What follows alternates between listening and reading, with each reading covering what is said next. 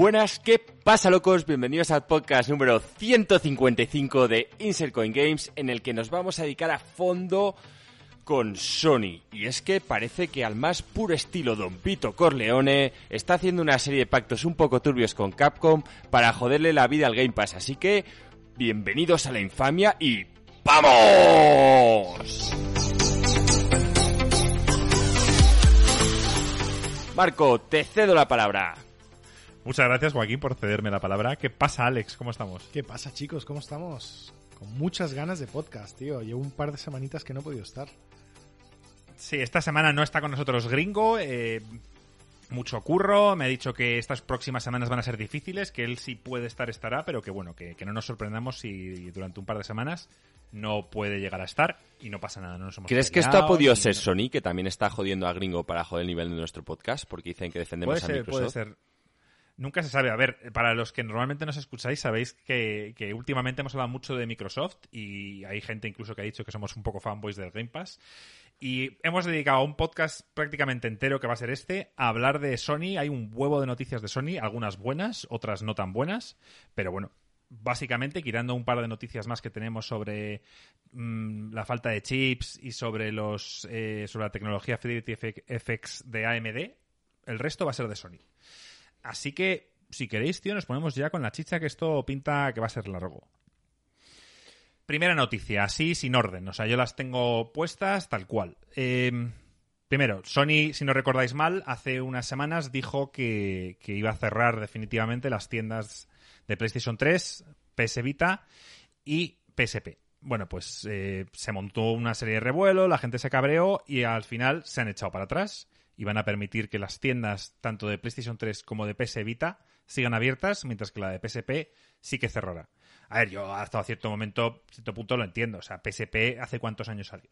Hace muchos años. O sea, quizá ya es una consola que, que, bueno, pues que no le van a dar servicio. Al que era una época además en la que todavía se compraba casi todo en físico.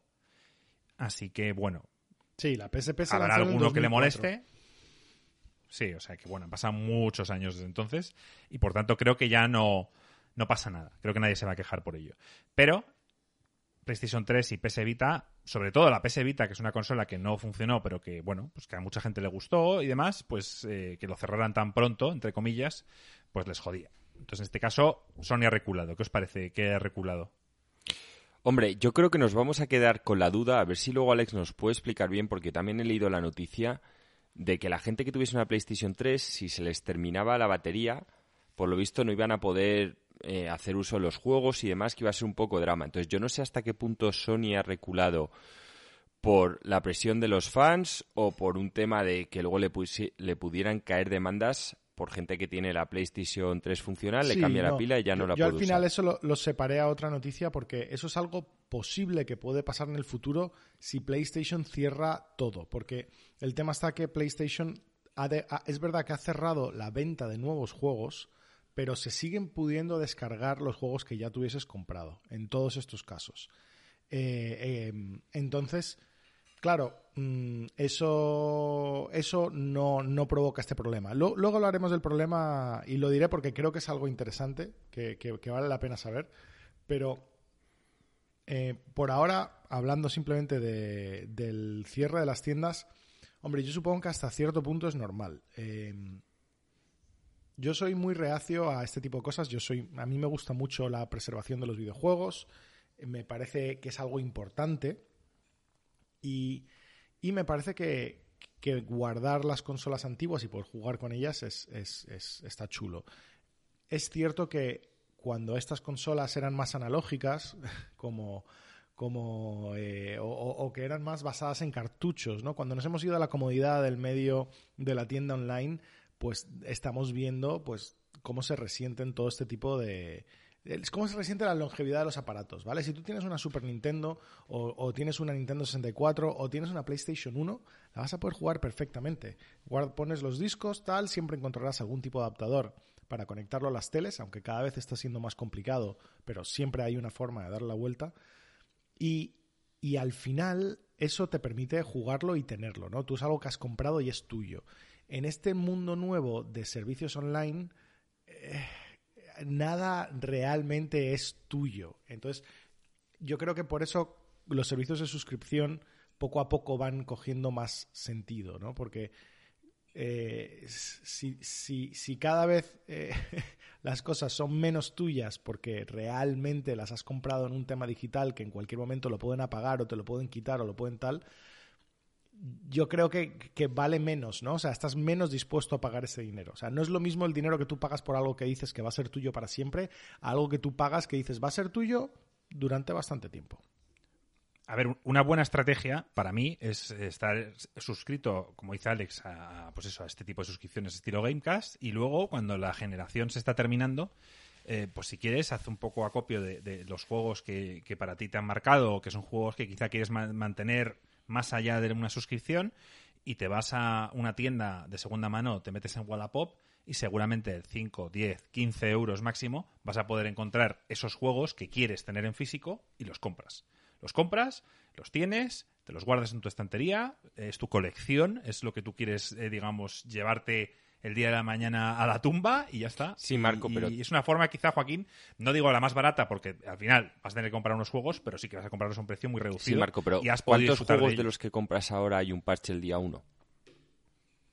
Sí, no, sí, ¿Cuántos juegos de los, que compras ahora todos, hay todos, varios parches todos. a lo largo de su historia? Esos parches con el físico no los tienes. Me refiero, No, igual claro, sí, igual eh. si sacan un Game of the Year, al final los puedes tener o demás. Bueno, yo aquí sí que es lo que tiene comprar algo cuando estás respaldado con, por una tienda grande. Y es lo que considero que un poco Sony, al igual que Nintendo, debería hacer. Que Nintendo lo hace hasta cierto punto, porque Nintendo lo hace más por volver a sacarte la pasta que por preservar sus juegos. Microsoft lo quiere hacer en plan, oye, no, mira, que esto es una plataforma y que va a estar siempre y, a partir de ahora cuando te compres aquí un juego, salvo que Microsoft quiebre, que es complicado, lo vas a tener, que es lo mismo por lo que a mí siempre me había gustado Valve, que es básicamente decir, oye, yo me compro un juego ahí y lo voy a tener siempre. También es cierto lo que dice Marco, que hay juegos muy antiguos que te los compras en, en Valve y no funcionan bien. Por lo visto, Alex nos dice que si los compras en GOG, esto no es así, que GOG sí que se preocupa de que aunque un juego sea antiguo, como es el caso de los Fallout originales, te funcionen en un PC actual. Yo quiero corregir la idea de, de, que, de que estás como más seguro por comprarlo a Microsoft o por comprarlo a Valve. En mi opinión, para nada. O sea, eh, en Microsoft estuvo a un pelo de decidir que la división de videojuegos no entraba dentro de su proyecto empresarial y cortarla. Totalmente. O sea que a un pelo. De que todas tus máquinas valiesen nada, de que las tiendas digitales las cerrasen. O sea, hubiese sido en plan, porque cuando una empresa tiene, hace tanto dinero en tantas cosas, puede tomar ese tipo de divisiones de que ya no me interesa y cierra la división entera y ya está. Todavía lo puede tomar, o sea, ahora mismo te hacen esas promesas, pero dentro de 10 años cambia el CEO de Microsoft, ya no les interesa los juegos, deciden pivotar a experiencias sensoriales de realidad aumentada con implantes neuronales y te dicen que los juegos no tienen sentido. O sea, que, que no estoy diciendo que sea probable, o sea, no me parece probable, yo creo que ya han cogido cierto camino y cada vez al revés, parece que los videojuegos van teniendo cada vez más importancia dentro de Microsoft, pero yo para nada diría que estoy más seguro en, en, Microsoft.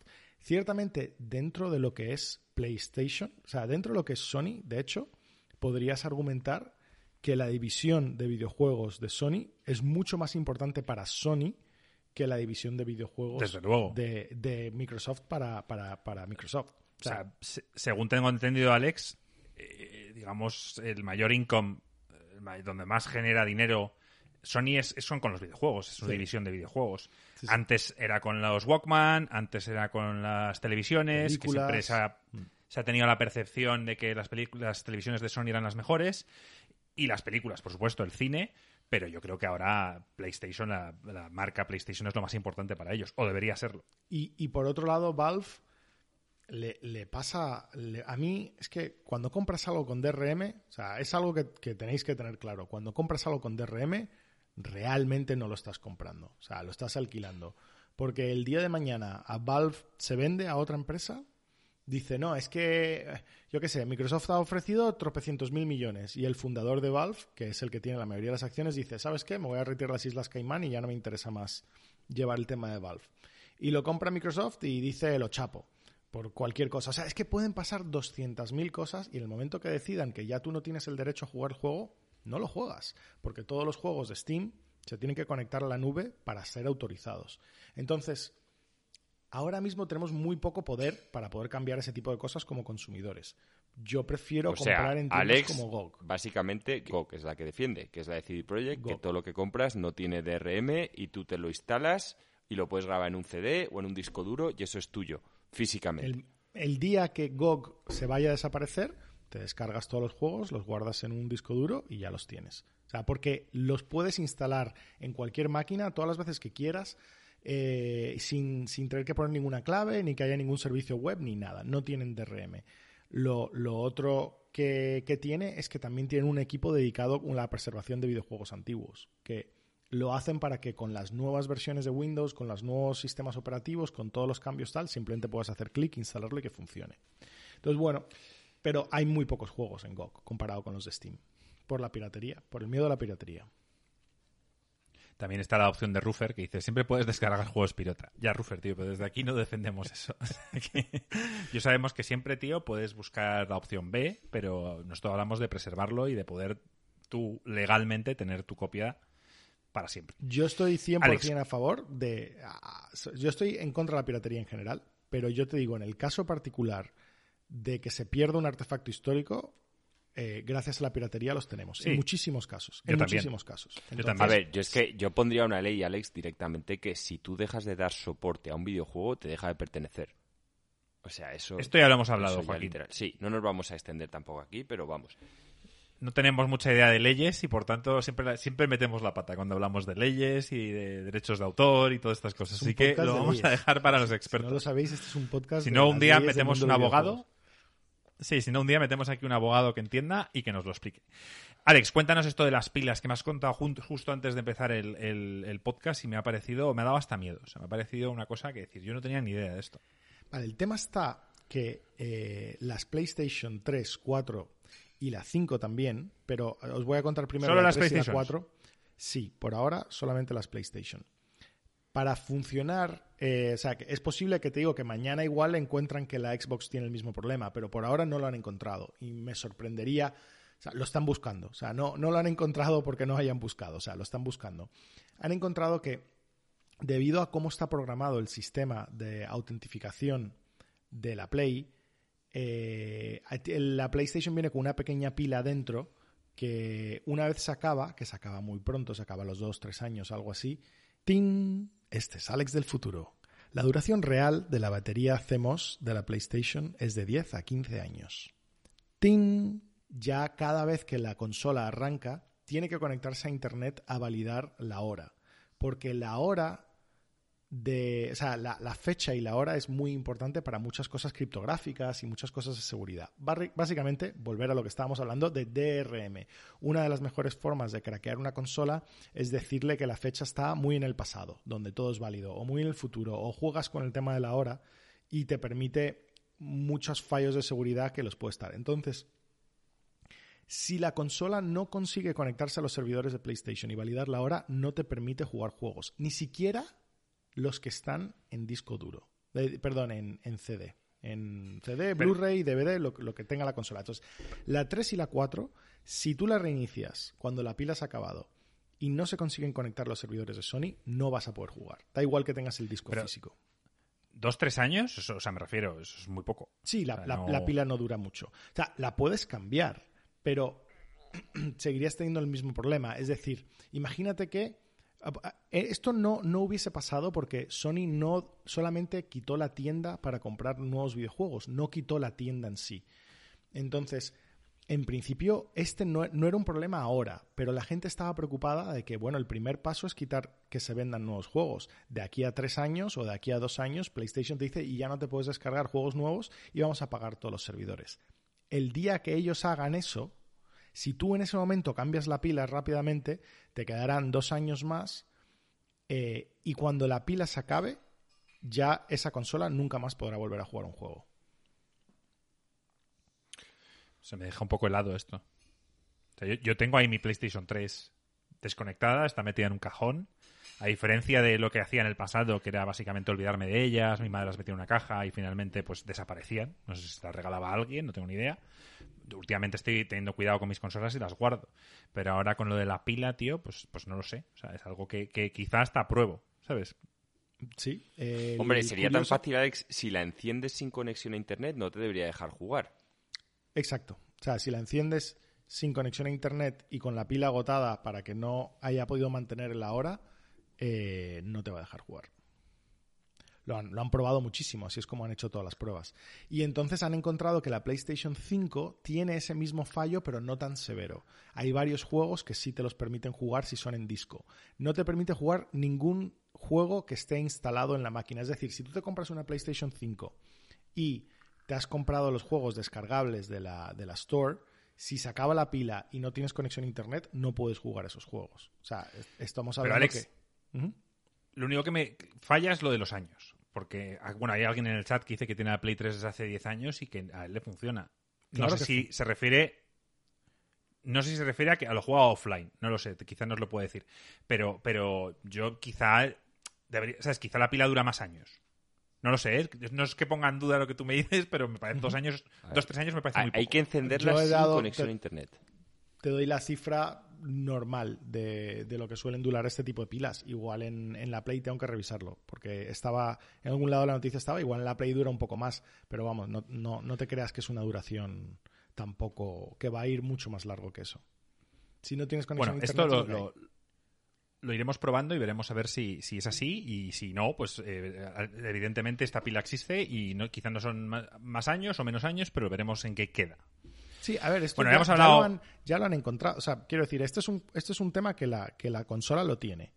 Eh, lo, que, lo que pasa que Play pues no ha dado ninguna fecha para pagar sus servidores. O sea, simplemente dijo que iba a quitar el store y luego ha dado marcha atrás. Con el store quitado podría haber seguido soportando esa llamada. El, el miedo de la gente era que en algún momento cerrasen todo. Pero que no nos han anunciado Dice nada. Frost, nos dice Frost desde el chat, dice, dicen que Sony está investigando el tema y que deberían hacer un comunicado en breves.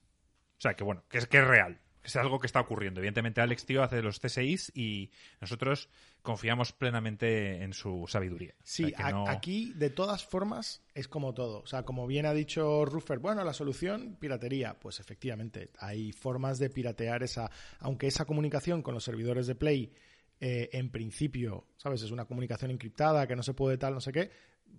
Si le das suficiente ánimo, encontrarás una forma de dar la vuelta. O sea, pero sí, eh, es una mm, putada que tengas que ah, quizás llegar a cosas como piratería o hackear tu propia consola para hacer que funcione.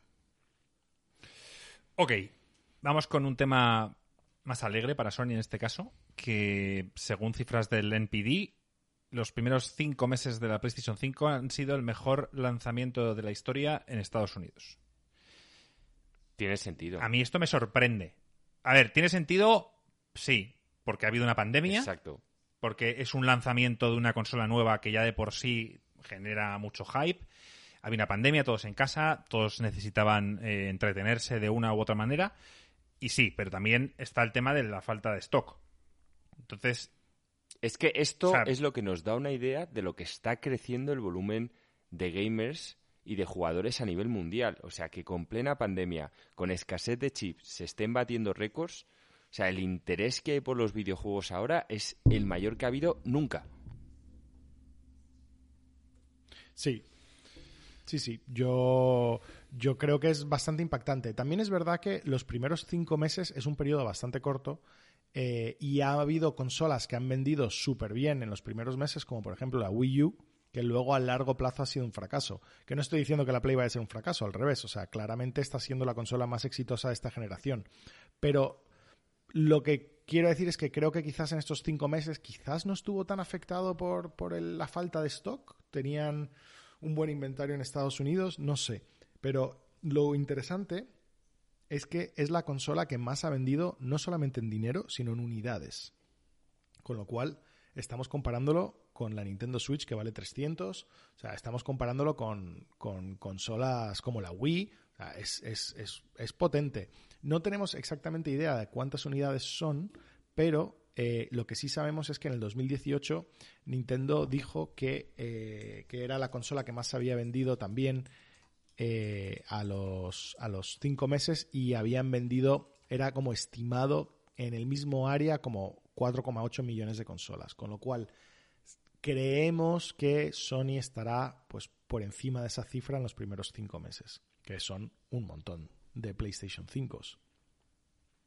Esto es buena noticia, es una buena noticia en general, porque parece ser que Microsoft está contenta con sus ventas, Nintendo no para de crecer y encima Sony, tío, en los primeros cinco meses eh, ya está haciendo récord históricos de ventas. Así que lo que dice Joaquín, esto lo único que demuestra Vivimos en una época en la que están contentos los tres. O sea, Nintendo con la Switch está encantado. Sony está vendiendo muy bien la consola a pesar de la escasez que yo creo que les está fastidiando principalmente. Y oye, eh, Microsoft sacó pecho. Creo que dijo que hace poco que tenían 23 millones de usuarios activos de Game Pass. Oye, que se dice pronto. O sea, cada uno tiene su motivo para estar felices y al final, bueno, eh, son las tres principales compañías de videojuegos. Y aquí siempre lo hemos dicho, queremos que haya competencia y no queremos que a ninguna le vaya mal, ni nos alegramos de que a ninguna les vaya mal. No, no, sí, sí, la competencia es lo mejor que hay. O sea, los monopolios, tío, siempre salen mal. Los, quien sale mal parado en los monopolios siempre es el usuario. Así que eh, eh, la generación anterior Sony tuvo muchísima ventaja sobre Microsoft y al final, bueno, pues fue un poco dramático en cuanto al que había comprado una consola de, de Microsoft y Sony creo que no, no es criticable porque Sony, creo Joaquín, que sí que estuvo toda la generación eh, a buen ritmo, sacando juegos y no se relajó, que es lo que suele pasar cuando tienes mucha ventaja, no se relajó. O sea que por lo menos ole por Sony, que la, generación pasada, teniendo tanta ventaja y yendo tan sobrado, no frenó y siguió con el mismo ritmo. Sí. Sí, bueno, yo creo que, vale. que Sony tenía una oportunidad de hacer un caos y es a lo que iban, o sea, porque al final eso es como siempre, el tema de las consolas y sobre todo con los juegos que hay antes, ahora quizás esto en un futuro cambie con el tema del multiplatform, es que era jodido, ¿no? Porque tú de repente llegas a un punto que te quieres comprar una videoconsola, eres el típico chaval que juegas al Modern Warfare o juegas al típico juego online y tus cinco amigos ya tienen la Play o la Xbox, ¿qué consola te vas a comprar? La misma que tienen ellos. O sea, bueno, ahora con el, con el crossplay claro, ya no importa digo que esto ahora va a empezar a cambiar. Pero antes esto no era una opción. O sea, me refiero, si solo tenías dinero para una consola, te comprabas la que se habían comprado tus mejores amigos porque independientemente del resto de juegos, a los juegos online los querías jugar con ellos. No, claro, a ver, el claro ejemplo es la Play 2 es a día de hoy la consola que más ha vendido, hablando casi de 150 millones de, de copias. Y salía la Play 3, que tenía todo para ganar, salió la Xbox 360 un año antes, y salió con exclusivas, contenido exclusivo del juego del momento, que era el Call of Duty. Y con lo que dice Joaquín, al final, si tus amigos están jugando al, Modern Warfare 2, todos en Xbox, van a comprarse una Xbox. Por eso estuvo todo tan, tan ajustado esa generación, debido también a las cagadas que tuvo Sony con el Cell Chip y demás. Pero bueno, cambiando de tema, em, e-, efectivamente, durante cinco meses es la consola que más ha vendido de la historia. Pero también nos dijeron que íbamos, sobre estas fechas ya tendríamos una opción para ampliar la, el espacio, iba a decir la memoria, pero si no Alex me iba a corregir. Bien, Marco, el espacio de almacenamiento de la consola. Vale, entonces, eh, pues si no lo sabíais, la, PlayStation 5 tiene una, especie de ranura donde tú puedes meter una, un SSD eh, externo. Ellos dijeron que iban a dar un listado de los que iban a ser compatibles y hasta ahora ni han dado ese listado mm, y por lo que ha aprobado mucha gente no funciona ninguno. Y dijeron que iba a ser un listado muy extenso. De hecho, se, criticó entonces a Xbox porque Xbox iba a dar uno exclusivo y los de Sony decían que ellos iban a dar un listado bastante extenso para que la gente tuviera libertad y pudiese comprar el que quisiera, que a priori me parece la posición correcta. Sí, 200 euros, 240 euros creo que vale eh, el SSD de Microsoft es un dineral. Para, una, para, un, para, para, poner un poco más, bueno, bastante más memoria a tu consola. Al final, la mejor opción era la de Sony, pero claro, si no, si, por ahora no nos dejan enchufar ninguna, pues apaga, vámonos. Sí, es que es, es una, es una, es una pena. Nosotros cuando estábamos comparando las consolas, lo pusimos como un punto negativo a, a la Xbox, que la Xbox salió solamente soportando un disco duro específico de Western Digital que funciona para, la Xbox, eh, que sale de un tera, dos teras, tres teras, cuatro teras, o sea, tengo, tengo por aquí los precios, eh, pero sí, está como 150 euros, he visto el de un tera, que se puede pillar por, por Amazon. O sea, un caso, un, digamos, un precio significativamente mayor a lo que te podrías comprar un disco duro de un tera, que ahora mismo tranquilamente lo podrás comprar por 100. Eh, con lo cual, por un 50% más de precio, que sí, que será un disco duro especialmente rápido y tal, no sé qué, pero honestamente todos los SSDs con esta tecnología son muy rápidos. O sea, pero bueno, eh, lo criticamos, que la gente se iba a poder ahorrar bastante dinero, pero cinco meses más tarde, si tienes una Play, no tienes forma de ampliar el espacio de almacenamiento. O sea, si tienes, acaban de sacar, de hecho, esto, esto ha salido porque Sony anunció que ya soportaba discos externos, pero soporta discos externos enchufados por USB. O sea, lo que llamamos almacenamiento frío. O sea, que no, no te sirve para, para mantener más juegos en la consola. O sea, si tú pinchas hoy en día con la PlayStation 5 un disco duro externo a la Play por USB, solo te sirve para... Para almacenarlo. Exacto, para almacenarlo, pero tú no lo puedes jugar. Tú no puedes... Tienes que traspasarlo al disco duro interno. Efectivamente. Entonces, lo que estamos hablando es una forma de tener más juegos instalados en tu disco duro interno. Y cuando hay juegos como el Call of Duty, que son más de 200 gigas en, el disco duro interno, pues que no requieres tantos juegos para que se te llene la memoria interna. Eh, la memoria. No, no, no. Os lo digo yo que tengo la Play 5 y lo tengo lleno lo tengo lleno. Juegos como el, el Spider-Man, el Demon Souls ocupan mucho. Y no hablo, por supuesto, del, Modern Warfare, que lo juego en Xbox por el simple hecho de que hay un poco más de espacio. En Xbox por ahora no he tenido problema debido al Game Pass. ¿Por qué? Porque los juegos de Game Pass, la mayoría son un poquito más antiguos, quizá, y, no requieren tanto espacio como los, como los nuevos. Sí, yo... Porque al final, Alex, lo que más ocupa son las texturas, ¿verdad? O sea, el, 4K y demás es lo que más sí, ocupa todos los temas gráficos y sobre todo las texturas y no sé qué y tal, eso, ocupa una barbaridad. Una, los, los assets que se llaman. Vale, hemos hablado ya de cuatro noticias de Sony y ahora vamos con lo gordo. De hecho, es el motivo, es el título del podcast y, y es, bueno, pues es un poco... Vamos a ver qué os parece. Se ha filtrado un supuesto contrato, supuesto digo, eh, privado entre Sony y Capcom en el cual hay una serie de cláusulas eh, en contra de, su competencia, no solo de Xbox, sino también de, Stadia y de otras. Entonces, a ver, primero es clarificar que esto se sabe, que, las compañías se suelen juntar para promocionar ciertos juegos. Hay ejemplos como el Destiny, me acuerdo que, que Sony lo promocionó por todos lados, es más, parecía un exclusivo a ojos de un una persona que no, sabe mucho de videojuegos, que ve un anuncio en la tele, se pensaría que es un juego exclusivo de, PlayStation. Y, de hecho, para eso se crean estas campañas. También ha ocurrido últimamente con Xbox y Assassin's, Creed Valhalla, que se promocionaba con la Xbox. Y hasta ahí todo es normal. Eh, el que entiende de este mundillo sabe que aunque el juego se promocione en la tele y en anuncios, en páginas web y en todos lados con una de las consolas, normalmente sabe que está, que está en la otra. El problema es que en este en particular han habido unas, unas cláusulas que hasta ahora pues, pues no sabíamos si era algo normal. Os lo leo. A ver, una de las cláusulas de este supuesto contrato iría directamente en contra de Xbox Game Pass y por ende los usuarios de Xbox. Eh, cito textualmente, prohíbe al editor autorizar o alentar de cualquier manera la inclusión del juego en los catálogos de servicios de la competencia para las actividades de Sony Interactive Entertainment como Game Pass, Xbox Live Gold, Google Stadia Pro o Xcloud. ¿Qué os parece? A ver, yo, tengo un cabreo enorme con esto. Porque a mí. Espera, un segundo, Joaquín. Un segundo. Eh, ah, justo antes de empezar este podcast, bueno, de hecho ya ha empezado, Frost me ha pasado un tweet que no me ha dado tiempo a leer. Él me dice que es un que es un contrato, en este caso es un, algo más genérico entre Xbox y EA con una serie de condiciones parecidas. Pero es justo lo que iba a decir. O sea, hay que entender un par de cosas, ¿vale? O sea, e, esto, estos documentos están saliendo como parte de un leak de un hackeo que ha habido a, Capcom. Entonces están liqueando muchos documentos internos.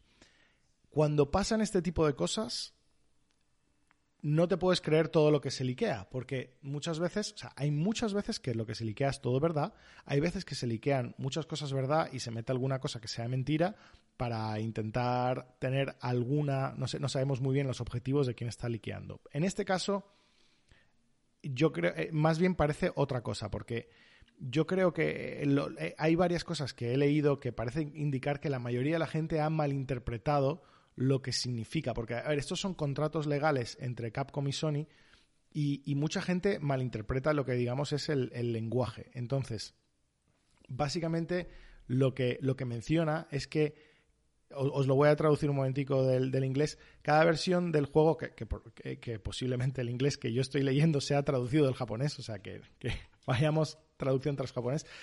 cada versión del juego disponible en el PlayStation tiene que estar eh, al nivel de contenido eh, técnico y de features eh, sujetos a cualquier limitación de plataforma con cualquier versión del juego o DLC lanzado en cualquier otra plataforma competitiva o PC móvil estamos hablando de Resident Evil The Village. O sea, mucha gente ha interpretado esto a que ninguna plataforma puede ir más rápido que la Play. Pero realmente eso no es lo que dice el contrato. O sea, lo que dice el contrato es que tú no puedes lanzar algo en exclusiva. ¿sabes? Eh, no puedes tener ningún tipo de contenido, ningún personaje especial, ningún skin especial, nada especial que, que esté en PC que no lo tengan también en, en Sony, ¿no? O sea, Sony se está guardando. Hasta ahí me parece normal. Exacto, exacto. Es un contrato de, exclusividad. Eh, vemos muchas veces contratos de, exclusividad temporales. De, Xbox lo hizo con el Shadow of the Tomb Raider. No recuerdo ahora mismo cuál de los tres, creo que fue el segundo.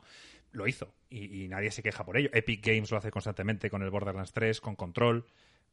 Sony lo ha hecho con Deathloop, que ahora pertenece a Microsoft, pero el contrato sigue ahí y por tanto Deathloop y Ghostwire Tokyo son exclusivos. O sea que esto es algo que se suele hacer. Sí. El, la cláusula, que, sea, con lo cual yo creo que el, tema de que Sony está ralentizando el juego en otras plataformas es, no es cierto. O sea, es una mala interpretación del contrato. Al igual que hace como un par de semanas volvió a salir otro documento liqueado de Sony que, que decían que lo que salió en las noticias es que PlayStation había pagado para que la versión de Monster Hunter World saliese más tarde, para que no saliese al mismo tiempo. Y por eso no había cross-save y cross-play cuando salió. Y de nuevo era otro malentendido del lenguaje legal. Lo que sí han entendido bien y que mucha gente sí está cabreada por ello, aunque me parece que tampoco tendrían mucha razón para estarlo, es que eh, PlayStation tiene la prioridad de agregar este juego a cualquier tipo de suscripción. Es decir, que si, si el eh, Resident Evil Village acaba en un servicio de suscripción, primero se lo tienen que ofrecer a Sony. O sea, no, lo pueden poner en Xbox sin antes darle a Sony ese primer paso. O sea, es, es muy normal. tiene la primera puja. Exacto, tiene la primera puja. O sea, es súper estándar, es súper normal y con la relación que tiene Capcom con PlayStation, me sorprendería que no tengan cláusulas más fuertes que esta. Eh, Alex, también se ha rumoreado, es que ahora no tengo aquí el contrato delante y no lo puedo buscar, pero también se ha dicho que el juego no puede correr mejor en la Xbox que en la PlayStation. Exacto. Y hablamos de frame rates, hablamos de, resoluciones, hablamos de gráficos en general. Sí, eso es lo que no han entendido. Esto es más grave. Esto es más grave. Eso es lo que no han entendido.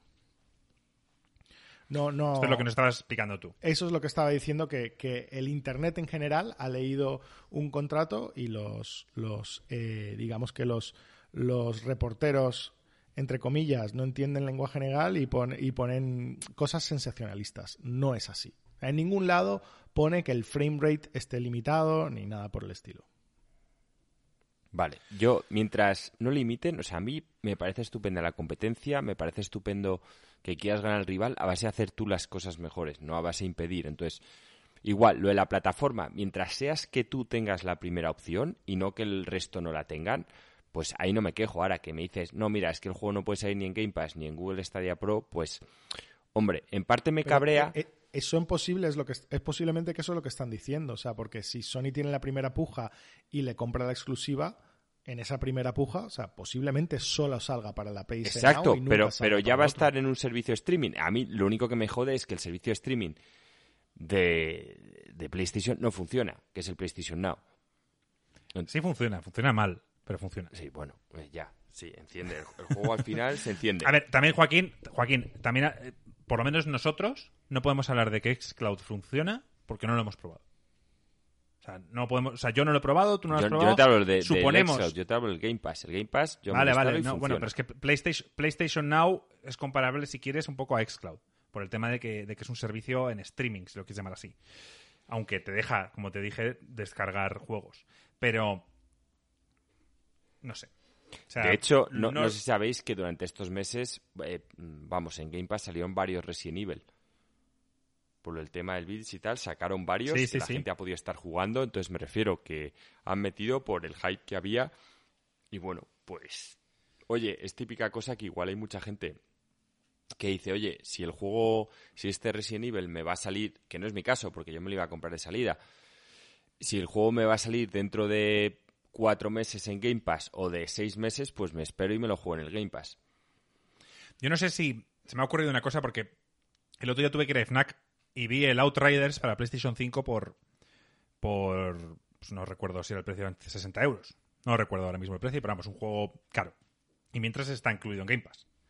Entonces, eh, se me ocurre. No sé si existe esta aplicación, lo podéis dejar en los comentarios. Al igual que existe para. para vídeo, para lo que son películas, eh, Just Watch, que tú pones el nombre de la película y te indica en qué servicio de suscripción está.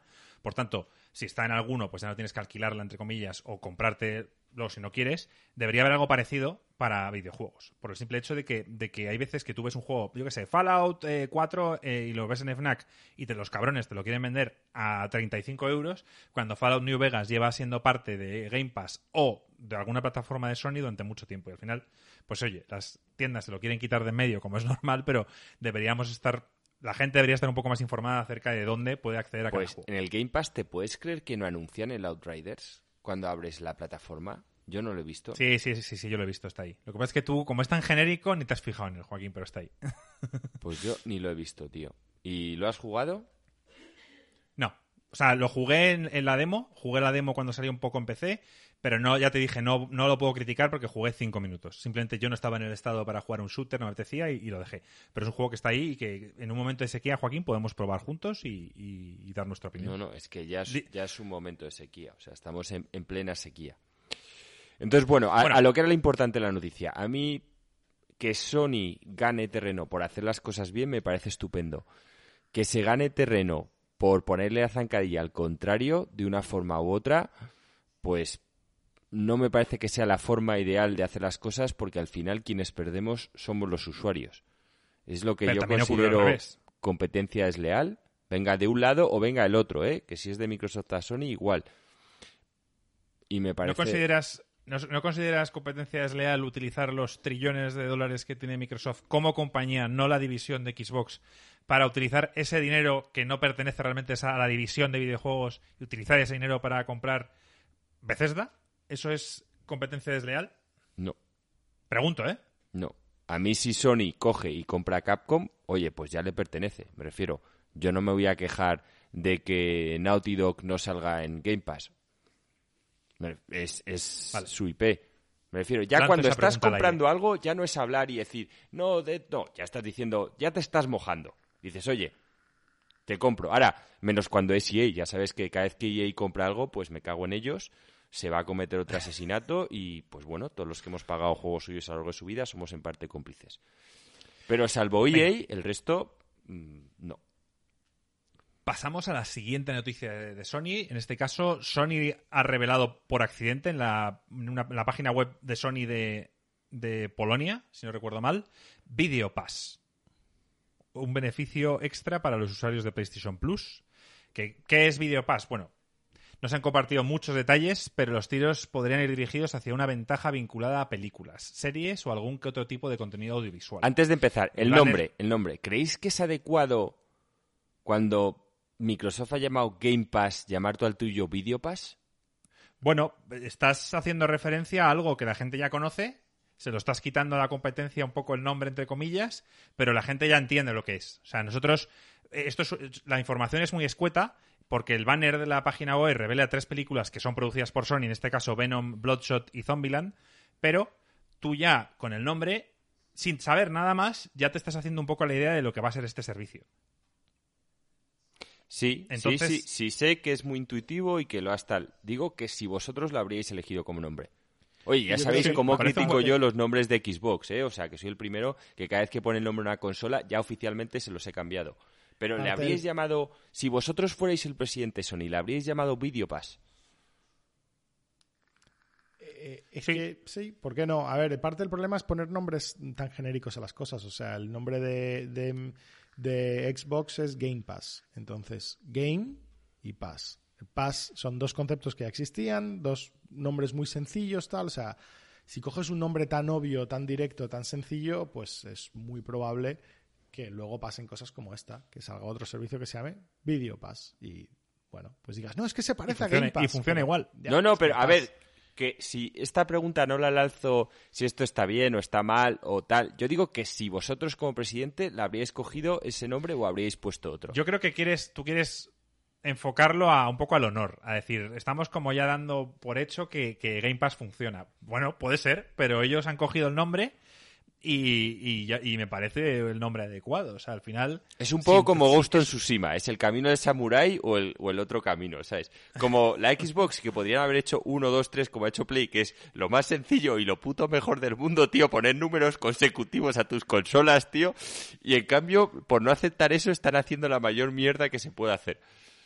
el- el- es un tema de. Es un, es un problema grande, pero eso es un tema de filosófico, Oriente-Occidente. O sea, en, en tu, tú, por ejemplo, mira el, el Toyota, que lleva desde no sé cuánto tiempo que se lanzó el Toyota Corolla y desde entonces siempre ha habido un coche llamado Toyota Corolla. Y miras las marcas americanas, que es verdad que aquí en Europa no se venden mucho, pero nuestros oyentes en Estados Unidos sabrán a lo que me refiero, que de un año para otro modelos enteros desaparecen y luego los intentan resucitar 20 años más tarde y tal. ¿Por qué? Porque tú tienes un departamento de marketing que le estás dando un chorro de cientos millones de dólares, tú no puedes, después de que te hayan dado seis meses para pensar en el nombre de la nueva consola, volver y decir, hey, ¿sabes qué? Le vamos a llamar a PlayStation 5.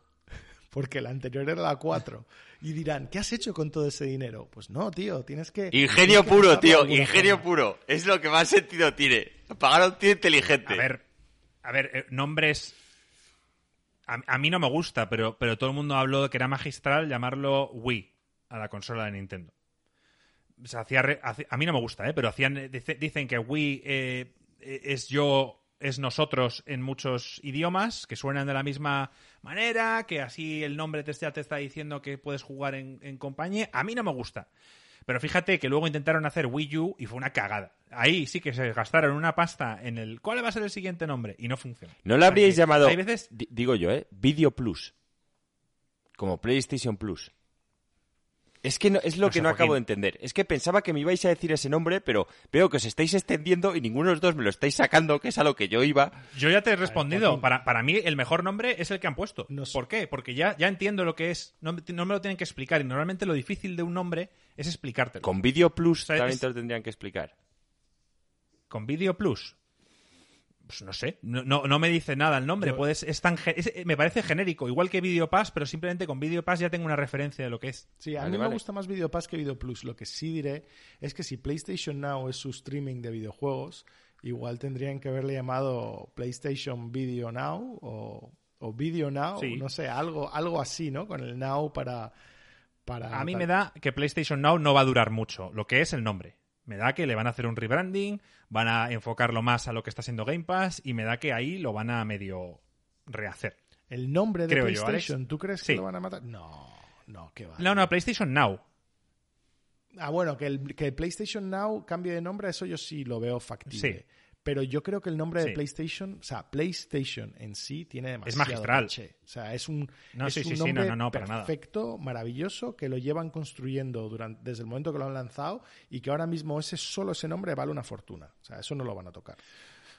Bueno, olvidándonos ya del nombre, Joaquín, eh, como servicio, ¿qué te parece? Que simplemente, bueno, pues que con, te ofrezcan películas, que entiendo que serán en streaming, eh, que pueda ser un poco un Netflix, pero que en este caso Sony, bueno, pues tiene, tiene muchas películas que le pertenecen y que luego puede llegar a, a otros pactos con otras compañías que también, ¿sabes? Que también ofrezcan sus películas. A ver, A- bueno, es que tienen que dar un valor añadido. O sea, el, el PlayStation Plus ahora mismo este es el valor añadido. Al lado de- No, no, sí, claro, por supuesto, eso es a lo que voy. Al lado de Game Pass es que es como, tío, eh, no tiene nada que hacer. Entonces, tenemos que Bueno, hacer con algo. una salvedad.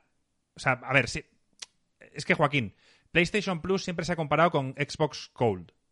Que era la, era la competencia de toda la vida. Xbox Gold ofrecía X juegos al, al mes y PlayStation Now- eh, Plus ofrecía otros. Hubo meses que, que Xbox era mucho mejor, otros meses que PlayStation era mucho mejor. Desde que salió Game Pass, Xbox Gold es básicamente una mierda. ¿Vale? Mientras que PlayStation se mantiene ahí y últimamente, sobre todo, está dándote juegos de calidad. O sea, el, último- año pasado, o el mes pasado o hace dos te dio el Control Definitive Edition, te ha dado el juego este de coches eh, nuevo, que no me sale ahora ¿Cómo se llama? Decírmelo, ahora me lo dirán en el chat. Es El, el de los coches que, que es como un Rocket League, pero que también peleas multiplayer. No recuerdo ahora el nombre. O sea, me refiero que sí, tienes razón en que ahora mismo no existe un Game Pass en Sony, pero la comparación directa es Xbox Gold con Pero es PlayStation que Plus. Xbox Gold yo creo que va a desaparecer también. O sea, es que Destruction All Stars, ese es el nombre. no, no le veo el sentido, porque además sabéis que también, bueno, ya comentando otra noticia que no entraba dentro del podcast de hoy, solo mencionarla, que Xbox ha dicho que los freemium, que ya no hace falta pagar el Gold para jugar, o sea, juegos como el Fornite y demás y tal, que vas a poder jugar en Internet sin pagar el Gold. Eso ya ocurría en Sony. Sí, perfecto. Por eso he dicho que esto ya, o sea, yo si a lo que voy es que cada vez el, el Gold de Microsoft es que no, no le veo el Tiene- no tiene ningún sentido. Esto sí, ya lo hemos hablado en el pasado de que tienen que eliminarlo. Entonces quitarán esa opción. No sé muy bien cómo lo harán, pero yo no la, no la veo rentable por ningún lado. Entonces, claro, si quitan esa opción, ya realmente ahora con quien está compitiendo PlayStation Plus es con Game Pass. Y tienes que dar un valor añadido. Entonces, Sonic ha dicho, vale, Microsoft, pues sí, tiene dinero, tiene sus servidores, tiene Xcloud. A corto plazo, ¿qué tenemos nosotros? El cine. No sé, me, me- parece una buena idea, entre comillas. Ya tenemos ejemplo de cómo Microsoft tuvo un lanzamiento de mierda por intentar sacar una consola enfocada a algo más que los videojuegos. De hacerlo o no, iba a ser una especie de consola donde también ibas a poder ver la tele y no sé qué. Una mierda. No lo sé, pero aquí sí que sé que Sony ti- tiene que hacer algo. Yo no sé si esta tiene- es la estrategia que se ha estado hablando, el rumor de que Sony iba a sacar algo para competir con el Game Pass. A mí simplemente el Video Pass se me queda corto. Tiene un problema em, Xbox con Xbox Gold por el simple hecho de que siempre Xbox Gold o Xbox Live, que en este caso lo han cambiado a Xbox Network, o sea, es un lío ahí de nombres del carajo, es para jugar online. Para eso servía, para jugar online. Y luego, al ver que Sony no cobraba y ellos sí, luego Sony regalaba juegos, ellos empezaron a regalar juegos. Me refiero que si te quieren seguir cobrando online, tendrá que seguir existiendo Xbox Gold o Xbox Network y no, entien- o sea, no entendería que te lo incluyeran dentro del Game Pass. No lo sé, Joaquín. Pero el Eh, Game Pass está para- incluido. Creo que si pagas el Game Pass tienes... No, El Gold va aparte. No. Si pagas el Game Pass no puedes jugar online. me da la sensación que si pagas el Ultimate, están incluidas las dos. Pero si pagas Game Pass solo, no. Entonces tendrías que pagar. Yo, yo, ha habido, yo ha habido tiempo que jugaba con mi novia al Sea of Thieves y le pagaba por un lado el Game Pass y por otro lado el Xbox Gold, que me salía más barato en su caso, que iba a jugar un par de meses, que comprar el, el Ultimate. Sí, es que el Pero Ultimate ahí, ahí hay, también incluye el PC. ahí hay una serie de, ahora- de- de números que tienen que hacer y ver cómo hacerlo para, para Sí, tienen que poner unos estándares. Ahora mismo hay, hay Sí. mucho, pero está claro que el estándar terminará siendo el, el Game Pass. Y a mí esto de las películas, yo no sé hasta qué punto me parece una competencia directa. Que sí, que está bien. Eres Sony y va a meter las nuevas películas. Oye, y Bueno, o sea, por ahora, mientras no compita con Game Pass, por ahora simplemente es PlayStation Plus. Tú lo pagas para poder jugar online con tus amigos. Te incluye una serie de juegos que muchos meses son de calidad. Y ahora te están ofreciendo un plus más que ya tenías, que no ibas a dejar de pagar. Simplemente te están ofreciendo unas películas que podrás disfrutar. O sea que por ahora, entiendo que sin, sin subir el precio. O no, no claro, claro, se queda igual. O sea que bueno, que si todo esto sigue así, es una buena noticia. Independientemente de que luego hagan algo para contrarrestar el, el- el Game Pass. Siguiente noticia, chavales. Jim Ryan, presidente de Sony, ha dicho que la PlayStation 5 tendrá más exclusivos que ninguna otra consola.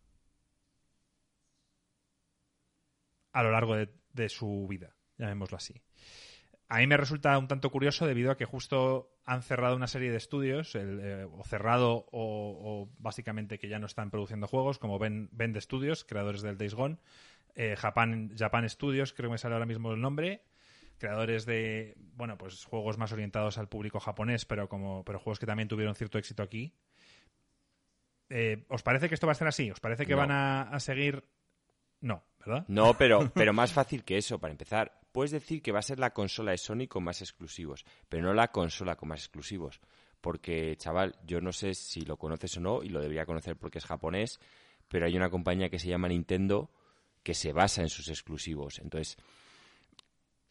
Quizás culpa mía haberlo escrito de la forma en la que lo he escrito. Puede que se refiriera adentro del, de la familia de, la familia de PlayStation tiene sentido que lo diga diciendo oye esta consola la... pero me refiero eso es como todos los actores cada vez que sacan una nueva serie o una segunda parte. Esto es la hostia tal es un tema promocional que hacen y que luego casi siempre es mentira. Dicen no esta es la nueva mejor película que he grabado una puta mierda pero no nos vas a decir que es peor que la anterior.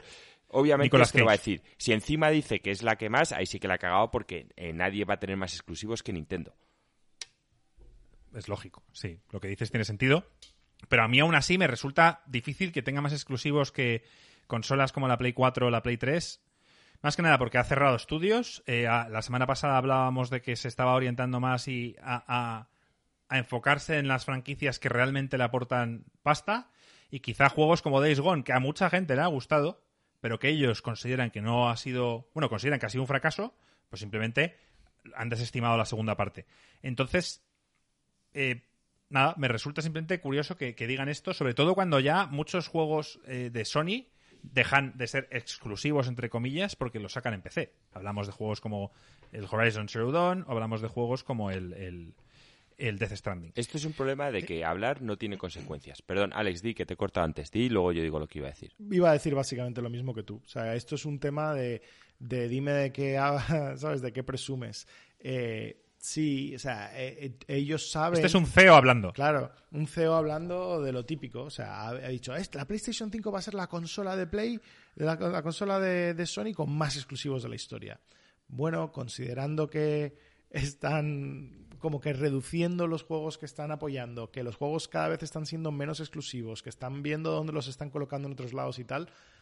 Eh, la razón que dice esto es para asegurar a la gente que el PlayStation va a seguir siendo súper valiosa por sus exclusivos, mientras que por el otro lado están un poco socavando esa narrativa. Pues sí, oye, igual si esta consola dura más que la 4, pues igual acaba teniendo más exclusivos, no sé. Eh, los los periodistas son muy tocapelotas con estos, con estos comentarios que hacen los CEOs y suelen recordárselo año a año, cada dos años. Oye, tú dijiste que esto y por ahora lleváis cinco. Sí, pero Marco... A esta altura, la PlayStation 4 tenía 10. Da igual. y al tío ya le suda las pelotas porque igual dentro de cinco años el tío ya ha vendido tal, ha, ha hecho su contrato de oro. Es que les da completamente igual. Ese es el tema. Estos son típicas cosas que se dicen porque puedes hablar sin consecuencias. Sea, si esto tú, cuando hablas en público, siendo un CEO, hubiese un juez que dijera, vale, perfecto, tú esto lo dices, si dentro de 10 años no soy así, simplemente te confiscamos 2 millones de euros. Pues la gente no pensaría más antes de hablar. Entonces, me refiero, a, para mí es un comentario que no tiene ningún tipo de valor. O sea, dentro de seis años o de diez, cuando saquen tal, diremos, pues la PlayStation 4 y la 3 han tenido cinco exclusivos más. Y el tío le suda la polla, está en su puto yate riéndose de nosotros, tío. Pero si nos está viendo, pues por lo menos que se suscriba. Pero es la puta realidad, es el problema de que no haya consecuencias en la vida. Cuando las acciones no tienen consecuencias, no sirven de nada. Ya, ya, ya. Me ha recordado a, a, ver, esto es hace muchos años, pero PlayStation en, en un E3 anunció Agent, un juego exclusivo de Rockstar. Eh, hablamos de Rockstar cuando estaba ahí con el GTA 4, juraría, o incluso, sí, el GTA 4, entre el 3 y el 4, anunciaron Agent como, como un juego exclusivo para PlayStation. Y te lo juro, año tras año los periodistas, ¿qué pasa con Agent? ¿Qué pasa con Agent, tío? Es un juego que, que nunca salió. Pero siguen siguen a día de hoy renovando, digamos, el, nombre. Así que, nada, me ha recordado a eso, a que, a que los periodistas son por, culeros y le darán por culo con ese tema. Y como dice Joaquín, seguramente le da igual. Última noticia ya de, Sony. Eh, esta va a ser cortita porque realmente no tenemos mucha información. Eh, veteranos tanto de Bioshock, Destiny, Apex Legends trabajan en una nueva IP multijugador exclusiva para la PlayStation 5. Em, Sony va ha anunciado la, la, asociación con Firewalk Studios, un estudio desarrollado que cuenta con sus filas con veteranos de las sagas que os he comentado y que bueno están, están desarrollando un multijugador original que será exclusivo para la Play 5. No sabemos más. Simplemente, bueno, me llama la atención que, que, pues, se puede juntar un buen elenco de programadores y de artistas y demás. Y bueno, que es algo que tendremos en cuenta para, para el futuro. ¿Tampoco queréis comentar algo acerca de esto? ¿O es que no hay nada más? A ver, yo personalmente creo que cuando juntas tanto talento para hacer un multijugador, es que para mí lo de hacerlo exclusivo no tiene ningún puto sentido, tío. Las experiencias en historia de uno o dos jugadores lo puedo entender, que lo hagas exclusivo para tu consola, pero al final, ¿por qué el Fornite ha sido una leyenda? Porque estaba en todos lados, tío. O sea, es que en el momento, ¿cómo le habría ido mucho mejor? Esto lo que pasa es que nunca lo pudieron hacer, pero el WoW. ¿Qué habría hecho que el WoW hubiese sido ya más de lo que ha sido, eh? Que oye, tiene muchísimo mérito. Que también hubiese estado en consolas multiplataforma. Lo que pasa es que el WoW no es compatible a forma de jugar en una consola, necesitas un teclado y tal. Pero al final, el WoW, con toda la leyenda, con todos los millones de jugadores que ha tenido. Eso es lo que era Destiny. O sea, Destiny yo creo que entró en el momento. Pero llegó tarde a PC. Para, llegar ese, para llevar ese hueco. O sea, ese hueco de la gente que quería jugar a un MMO estilo WoW con el pulido del WoW y tal en consola y adaptado para consola, porque desde el primer momento se dieron cuenta que el combate estilo WoW no iba a funcionar y pusieron un combate basado más en, disparo y tal que sí funciona. Entonces eh, fue muy inteligente el movimiento de, de Bungie. Joaquín, esto es un CSI futuro para Alex. Eh, escuchando de nuevo el podcast de la semana pasada, hablabas de, lo importante que es la entrada del PC en los últimos años. Y es que no tengo datos para, confirmar esto. Por eso digo que Alex, si puede para los próximos podcasts mirarlo, pero hasta hace muy poco las ventas de juegos en consolas comparados con PC eran abismales. Y me refiero a que eran abismales que tenían muchísimas más ventas en consolas y por ello siempre estaban los ports estos chungos que se pasaban a PC y demás. Me gustaría saber si esa situación ha cambiado, porque me parece importante para poner en contexto lo que dijimos la semana pasada, que Joaquín puede tener razón, pero que no lo sé. No sé a, qué, a día de hoy cómo está la venta de ciertos juegos en PC comparados también con las consolas. O sea, que eso lo dejamos para, para un futuro. ¿Te, refieres de un, juego en particular que sea multiplataforma o te refieres en plan a todo el mercado? de juegos de PC y el mercado de juegos. Me refiero a, coger ciertos juegos de renombre, juegos que venden, juegos como el Assassin's Creed Valhalla, por por un ejemplo, o juegos como el Modern Warfare, que también se ve que se juega mucho en PC, este tipo de juegos, y ver qué nivel de gente juega en un lado y en otro. Yo creo que, se ha nivelado bastante, en mi opinión, sin saber nada, por el tema de los streamers, que muchos juegan en PC y al final los chavales quieren jugar en donde juegan los streamers y todo eso, pero como no tengo datos, me gustaría saberlo. Guay, apuntado. bueno, Alex, nos olvidamos ya un poco de Sony y vamos con, lo que tú sabes, con estas cosas que a ti te gustan. Así que cuéntanos eh, la siguiente noticia.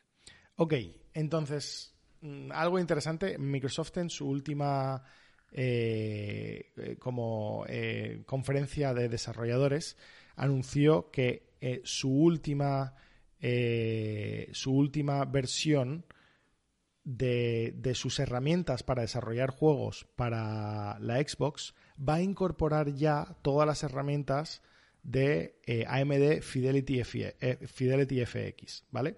Entonces, paso atrás. ¿Qué es AMD Fidelity FX y por qué me importa?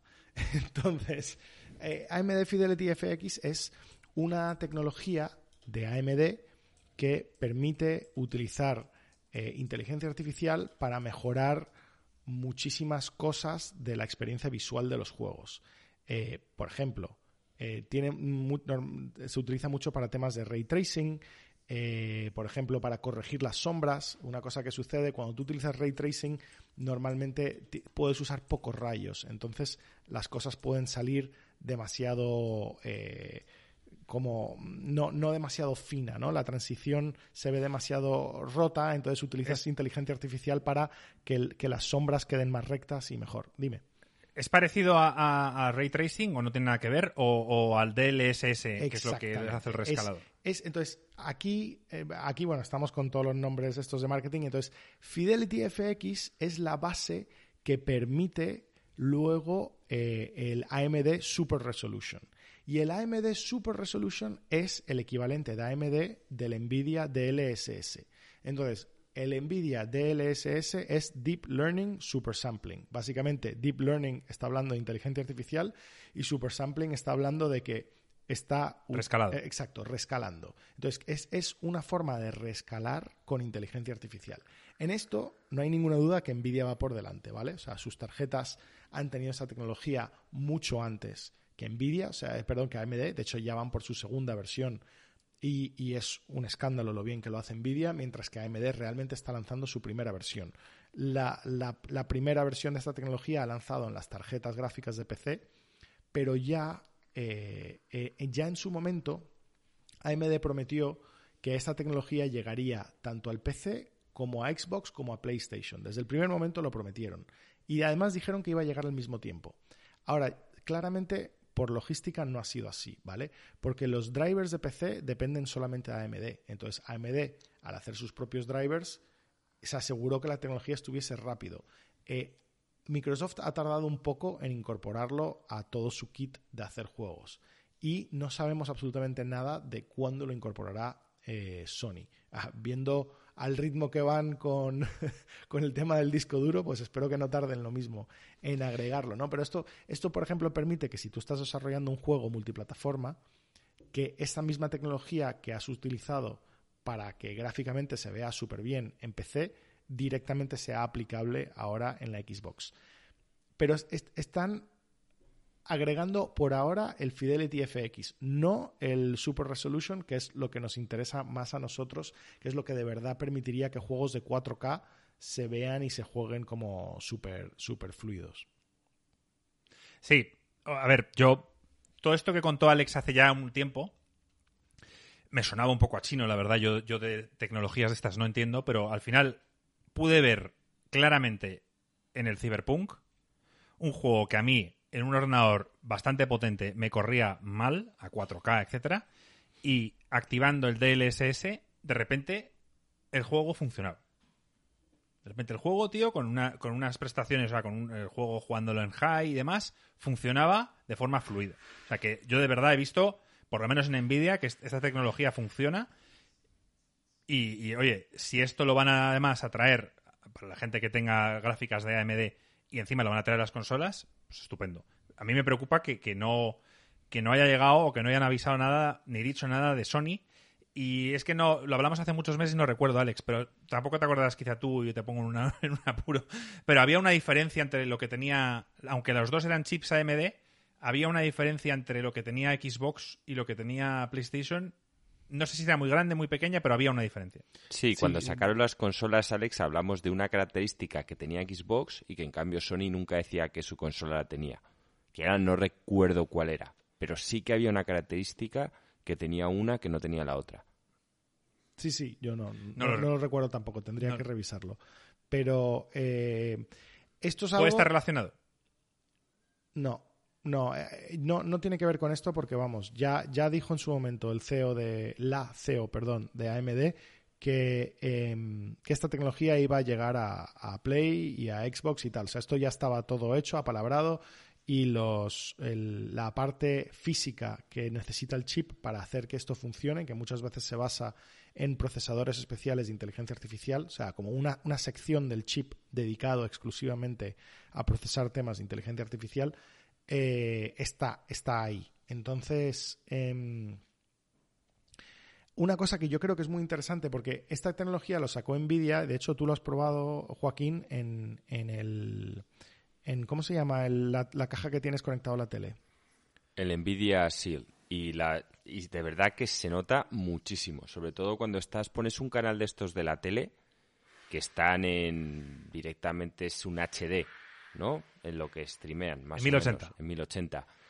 Pones y de verdad ves la comparación y es brutal, brutal. Pues yo lo que iba a decir es que esto funciona muy bien con, con imágenes de vídeo, pero lo curioso es que esto funciona todavía mejor con videojuegos, porque los, los patrones que siguen los videojuegos son, son mucho, son más limitados más limitado que la vida real, ¿no? Es, mucho más efectivo hacerlo con modelos tridimensionales y cosas así que realmente con un, vídeo. Entonces, con lo cual, yo espero que esta tecnología sea todavía más importante en el mundo de los videojuegos que, lo, que, lo que has visto tú. De hecho, ya hemos visto lo, bien que funciona.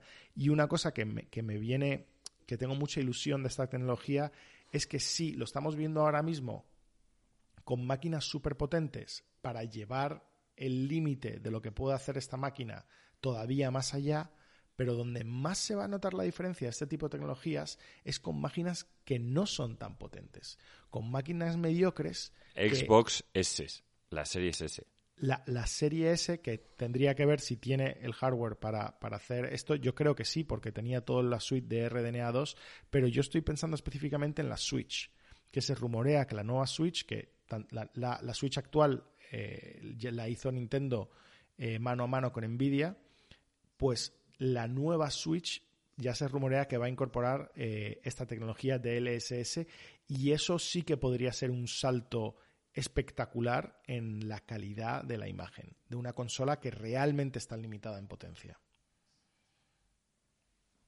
Vaya, pues sí, porque justo a la Switch siempre yo me he quejado que necesitaba un poco más, y cuando digo un poco es bastante más de fuerza. De ahí que, bueno, eh, los rumores que circulan, que últimamente se ha vuelto a ver otro vídeo de Microsoft de la que sale una Switch de fondo y demás, que yo dije que tenía mucho sentido la alianza que básicamente Nintendo se pudiese aprovechar de la nube de Microsoft para poder ofrecer juegos AAA en, en su Switch. Ah, por supuesto, especulaciones y dicen que se va a ver en unos meses de la colaboración de qué tipo va a ser, no tenemos ni puta idea ninguno. recuerda que Switch te, gana su margen de los juegos que compras a través de su tienda. O sea, no, claro, por, eso dije, Alex, que no tengo nada claro qué tipo de colaboración va a ser. No lo sé. Pero que está ahí, que están colaborando y que están hablando, eso me parece. Me parece ya una evidencia.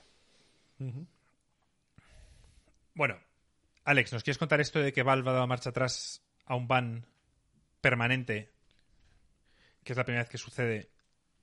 Sí. ¿Sabes algo de esta noticia? ¿Qué, ha pasado aquí? Porque Valve, a, qué se refiere que Valve? O sea, no entiendo. ¿Ha baneado de qué? ¿De Steam? No, os explico. Esto es, esto es una noticia que tiene sentido en el mundo de eSport. Yo sé que no es algo que tocamos mucho, pero a mí me, chocó bastante. O sea, Valve tiene una eh, tecnología anti-cheat eh, bastante potente que utiliza para eh, para muchos juegos, eh, entre los cuales, pues el más famoso, ¿no? Es el CSGO, pero hay como ciento y pico juegos que los usan, no solamente juegos de, Valve. Entonces se llama el Valve Anti-Cheat System.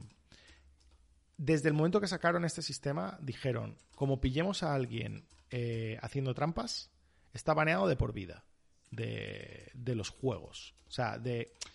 Em, ¿Sabes? de jugar este tipo de juegos. Entonces, sí, sí, si te banean, si te pillan haciendo trampas, estás baneado de por vida de jugar al CSGO, de jugar a cualquiera de los otros juegos que utilizan el sistema anti-cheat. Y es más, desde el momento que sacaron esto, siempre dijeron, los, los baneos del sistema anti-cheat de Valve son permanentes, no son negociables y no se pueden quitar por Steam Support. O sea, y hasta el día de hoy han sido así. O sea, este sistema lo pusieron hace ocho años, no, no han dicho cuánta gente han baneado, pero a todos los que han baneado, ninguno ha podido volver. Entonces, por primera vez en la historia, han empezado a aflojar un poco diciendo que, eh, bueno, que, el, que, el, que no van a poder, em, que no van a, que, que si tú si el baneo tiene más de cinco años y te banearon antes de que tú empezases a participar en la, competición y no sé qué y tal. O sea, han puesto unas cuantas cláusulas para permitir que algunos jugadores en particular, sobre todo el, uno bastante famoso que se llama eh, Elías eh, Olkonen, que le llaman Jumpy, eh, que le banearon en el 2015 cuando tenía 14 años, ¿vale? Y, es, y ha sido un, como un caso bastante famoso del chaval además dice que es que le había prestado su cuenta a otro tío y este otro tío estaba jugando con el cheat y no sé qué. O sea, bueno, tú sabes, las, típicas cosas que dices para defenderte. Pero que, era un streamer profesional y que, bueno, pues ahora se dedica al Valorant porque al CSGO lleva ocho años sin poder jugarlo. Eh, y nada, pues eso, puso, lanzó un tweet dando las gracias de que le dejen competir y tal, porque en principio lo que, lo que no ha quedado extremadamente claro es si él, ¿sabes? Lo que sí parece que le están permitiendo volver a participar en lo que es el, en las competiciones de, y los, en los eSports y tal. Así que... Bueno, Pero Alex, pues si te banean, me pregunto, ¿eh? No es tan fácil, tan fácil entre comillas, porque te tienes que volver a dejar la pasta, pero hacerte una cuenta nueva y comprarte el CSGO. Sí, sí, pero ten en cuenta que a quién afecta más a este tipo de cosas. O sea, sí, muchísima gente le banean y bueno, pues te creas una nueva cuenta y creas el CSGO. Pero es que, ¿quién?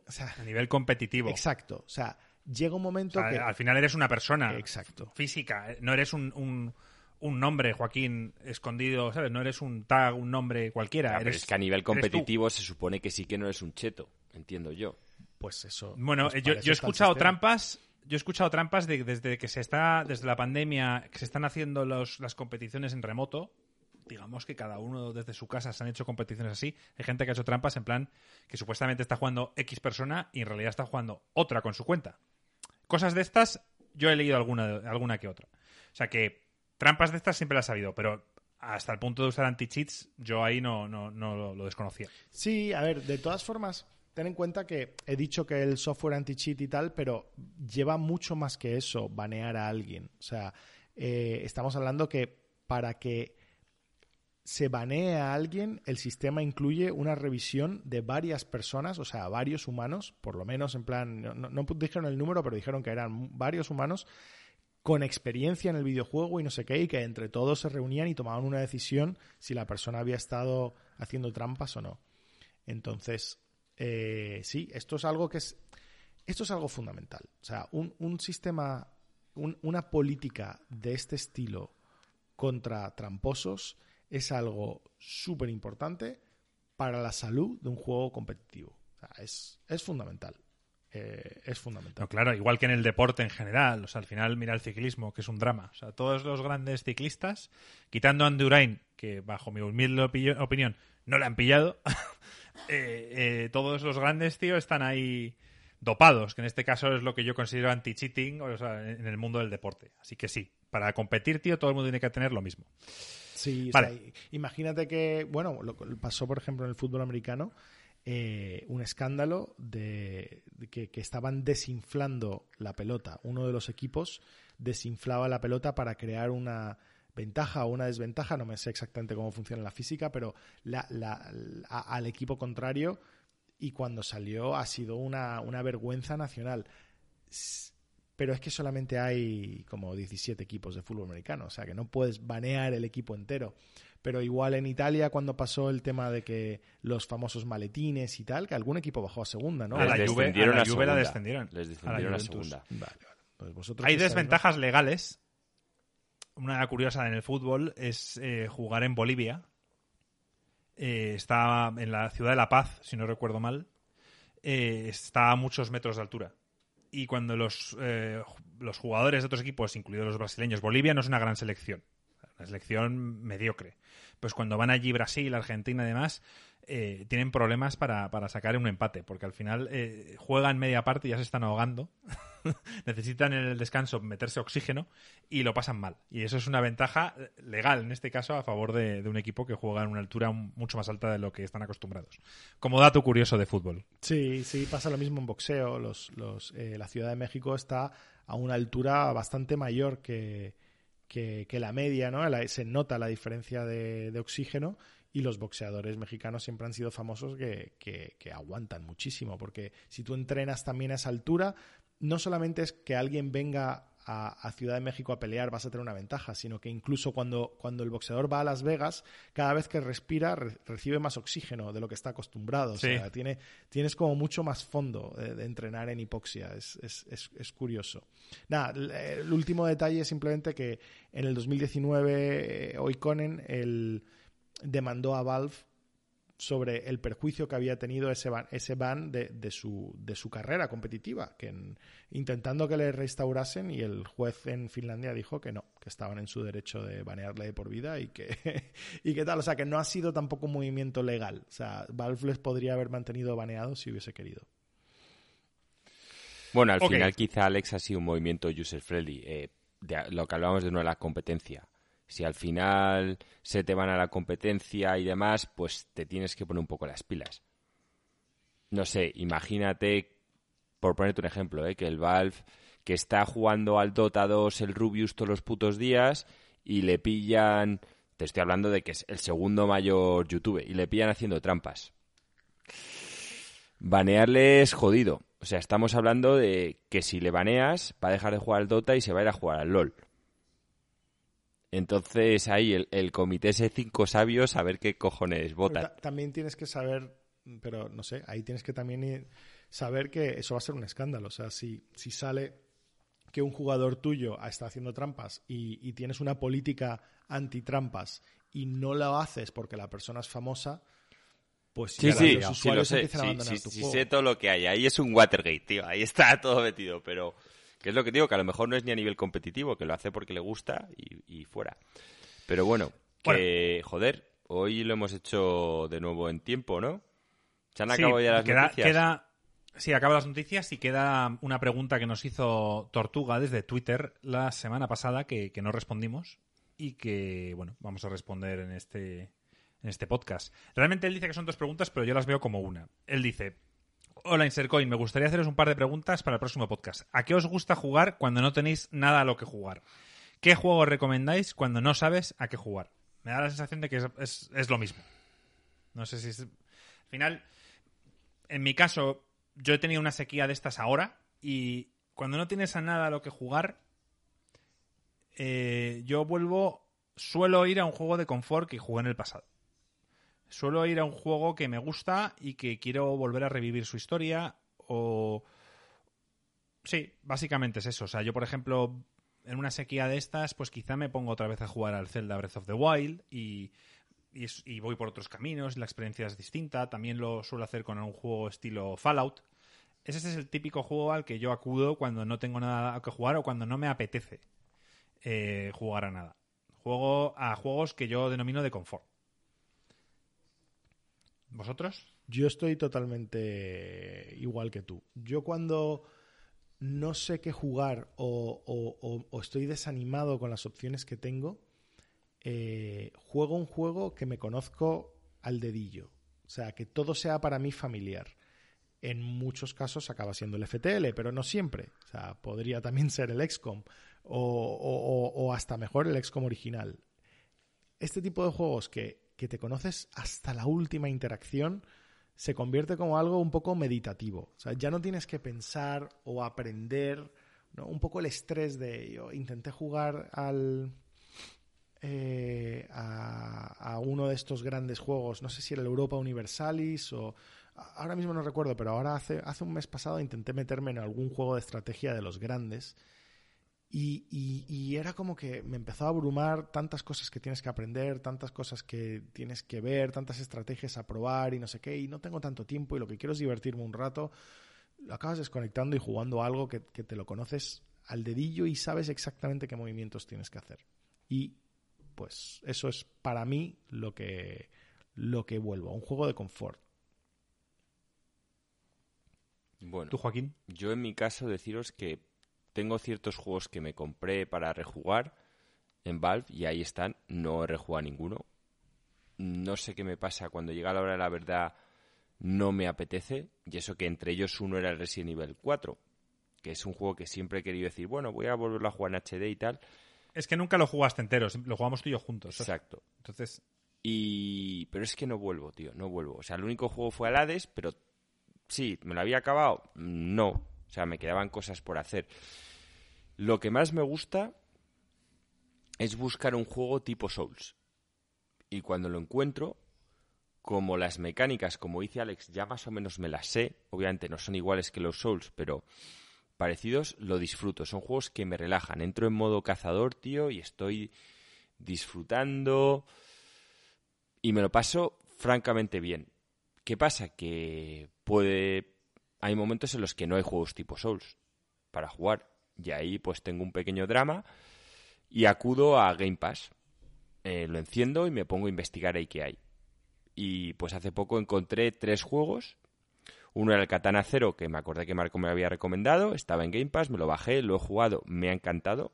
Lo que pasa es que desgraciadamente no es muy largo, así que mi alegría se terminó el momento que se terminó el juego, aunque deja un final abierto y habrá una segunda parte.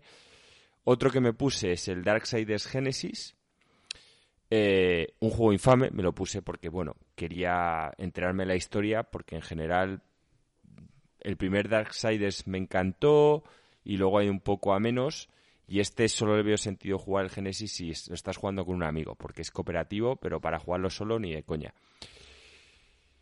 Y luego encontré otro que se llama el Empire of Sin, que es un juego básicamente que copia las reglas del XCOM, pero que te cuenta la historia de distintos gangsters de los años 60. Ese me llamaba a mí. Entonces, en su día no lo jugué porque decían que estaba muy bugueado y tal. Lo he empezado a jugar y me lo estoy pasando bien. O sea, me refiero. Es típico juego que me da pena porque, joder, tenía.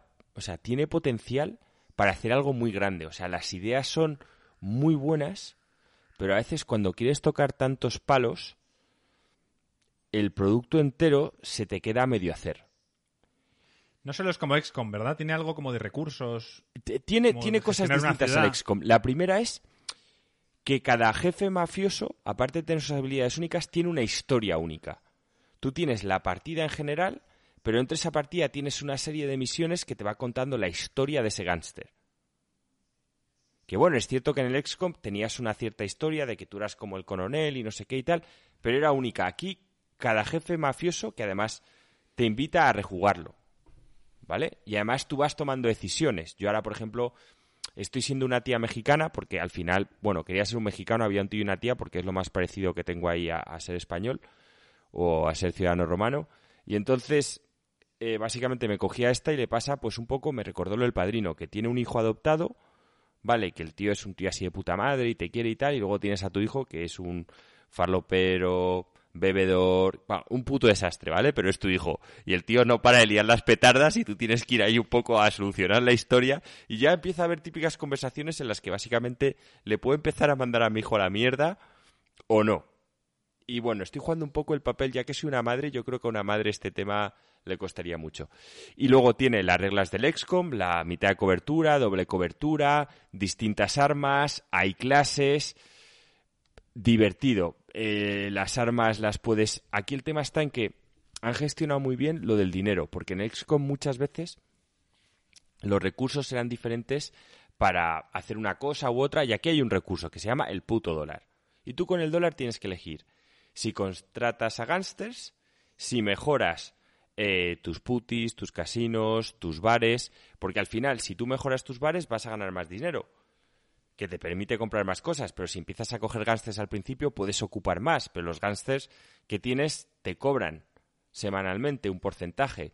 Esta tiene cosillas, tío, y me da pena que con tiempo de verdad se podría haber hecho una obra maestra de, este juego. Joder, obra maestra. se podría haber hecho, ¿eh? No, por ahora me está pareciendo un juego sólido, porque me lo, me lo estoy pasando muy bien y aparte se vendía a un precio muy razonable pero me da mucha pena porque veo, veo ahí un potencial muy grande, tío, porque han cogido las ideas del XCOM, no está en Game Pass. Ah, vale, vale, vale. Han cogido las ideas del XCOM y le han añadido otras cosas, tío, que además potencialmente me parece que tienen muchísimo sentido a un juego tipo XCOM como el tema de los gángsters, luego los gángsters entre ellos hay algunos que se van bien, algunos que se van mal, tienen cosas positivas, también tienen cosas negativas, pues a lo mejor el tío te dice, sí, es que este le da la bebida y de vez en cuando tiene menos tanto a puntería porque el tío va a pedo, ¿sabes? O sea, me, gusta mucho, la verdad, y tiene también tema de que con los distintos líderes tú puedes hacer alianzas, eh, puedes pagar a uno para que también ataque a otro, cosas que en el XCOM eh, no las tenías, porque al final era tú contra los aliens. Entonces, joder, he visto que esta era una gente enamorada del XCOM y ha dicho, vamos a meterle otro entorno, vamos a darle ideas buenas y me da pena que si tuviera en lo que es en cuanto a la estrategia del combate tan bien hecha como el XCOM, estaríamos hablando quizá de un, de un full pedal. Pero bueno, parece ser, yo no, no he podido jugar mucho, ¿eh? pero lo primero me ha encantado pero que también el juego igual ya se ha arreglado, ¿eh? Cuando salió al principio estaba tenía bastantes bugs y tal, y ese tipo de cosas, joder, joden, joden la experiencia. Bueno, aquí la pregunta de Tortu ha derivado en a qué está jugando Joaquín, básicamente. No, vale, a ver, para contestar la pregunta de Tortu, busco juegos tipo Souls, ¿vale? Esa es mi primera opción, porque es mi zona de confort de la que te ha hablado Marco y Alex, la mía son los tipos Souls, y si no lo encuentro, Game Pass, oye, y a ver qué me encuentro. Sorpre Nunca en, en, en, PC está la opción de sorpréndeme. Nunca le has dado. Yo conozco una página donde cada semana le dan al botón de sorpréndeme y se obligan a jugar al juego que, que le dice Game Pass. en plan, a veces le toca, yo qué sé, el Wasteland y otra vez puede ser una mierda. Y hacen, hacen un poco ese juego. Nunca le has dado ese botón, Joaquín. Has dicho, No. voy a jugar a lo que me diga Game Pass. No, tío, yo me fío un poco más No de, llegas de- a- de mi criterio. A ver, yo antes de poner un juego, me miro los vídeos, me miro las imágenes, me lo de qué va, a lo mejor me meto en YouTube y me miro un par de, de reviews, o sea, no es ya, ya. lo Sí, miro y me lo bajo. Hago un, un mini research. De hecho, el, el simplemente el estar diciendo a qué voy a jugar a veces me lleva una puta tarde, ¿sabes?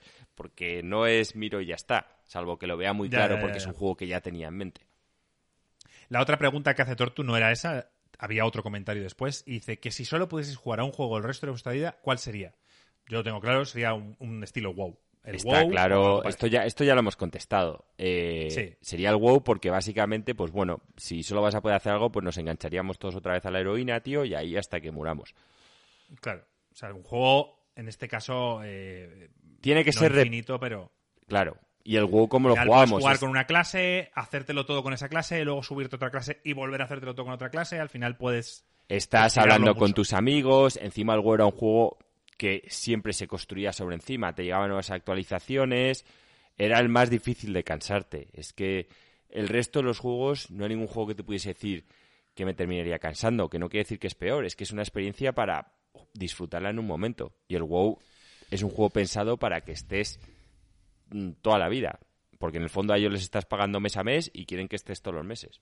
Claro, pero yo creo que eso es, es un poco hacer trampas, ¿no? Como un juego que evoluciona siempre como el WoW y tan grande y, y encima tal. O sea, elige un juego. Elige un juego Me- finito. Me cansaría de... Me cansaría. Todos. O sea, da igual el juego. Da igual, Sí, o sea, no hay un juego que pueda jugar eternamente el, y no el- cansa. el WoW también te cansaría, por cierto. Tanta gente que. lo Sí, pero por lo menos estoy hablando con vosotros. Te- que, que aguantas más, estoy, estoy seguro, pero también al final muchas veces el WoW aguantas porque están los amigos y porque tal. O sea, ya no te divierte el juego. Estás como que más enganchado que otra cosa. Es como un trabajo. Sí. En plan, tengo que raidear, tal cual. Pero sí. Bueno, chavales, eh, casi hora y media de podcast y estamos, hemos terminado, tío. O sea que, que una semana más, gringo, lo siento si has llegado hasta aquí, tío. Eh, hashtag yo no soy culpable de que los podcasts alarguen más allá de la hora y media. Claramente Bueno, es culpable. qui- qui- quiero dar una, un, un último pego y es que leí el otro día que van a sacar la segunda temporada de Ted Lasso, que me alegro, es la serie esta nueva de Apple TV que me estoy viendo.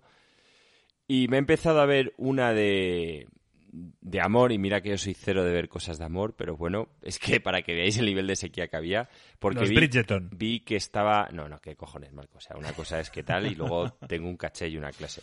Eh, la, la serie se llama Modern Love, está en Amazon Prime. Y sobre todo porque vi que estaba llena de actorazos. Aparte, los capítulos son independientes, que es algo que a mí me gusta. Y en cada capítulo, tío, vais a ver los típicos tres actores de estos que sabes quiénes son, pero no sabes decir su nombre. Y, y uno o dos que os sabéis el nombre. Entonces, me he visto dos capítulos. Oye, si queréis ver algo con vuestra novia y que encima esté feliz y contenta, es un poco pastelosa y tal, pero bueno, si me lo he podido ver yo solo y me entretiene, os la, os la aconsejo y mucho, ¿eh? Es muy buena No serie. sé, a, a mí es, me pareció que estaba bien, pero no, a mí no me, no me encantó. Lo que sí me encantó fue tu recomendación de Ted Lasso.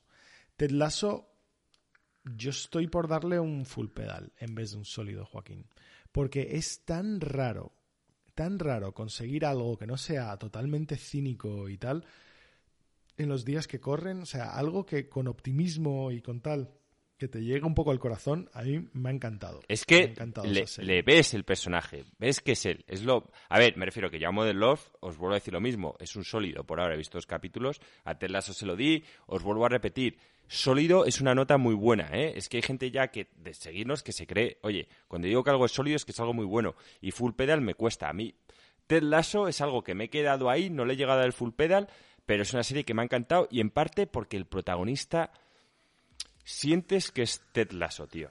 Lo que dice Alex, que no está forzado. Y me alegro que te esté gustando. No sé si la has visto entera o no. Me falta pero el decirte, capítulo. pues que va a llegar mm, para este año la segunda temporada. Ya ha sacado el tráiler Apple TV y me alegro, no sé si a Nancy también le estará gustando o no, pero vamos, me alegro que por lo menos a ti personalmente te esté molando una serie de fútbol que como te dije no tiene nada que ver con el fútbol. Nada, nada, nada. Es el típico...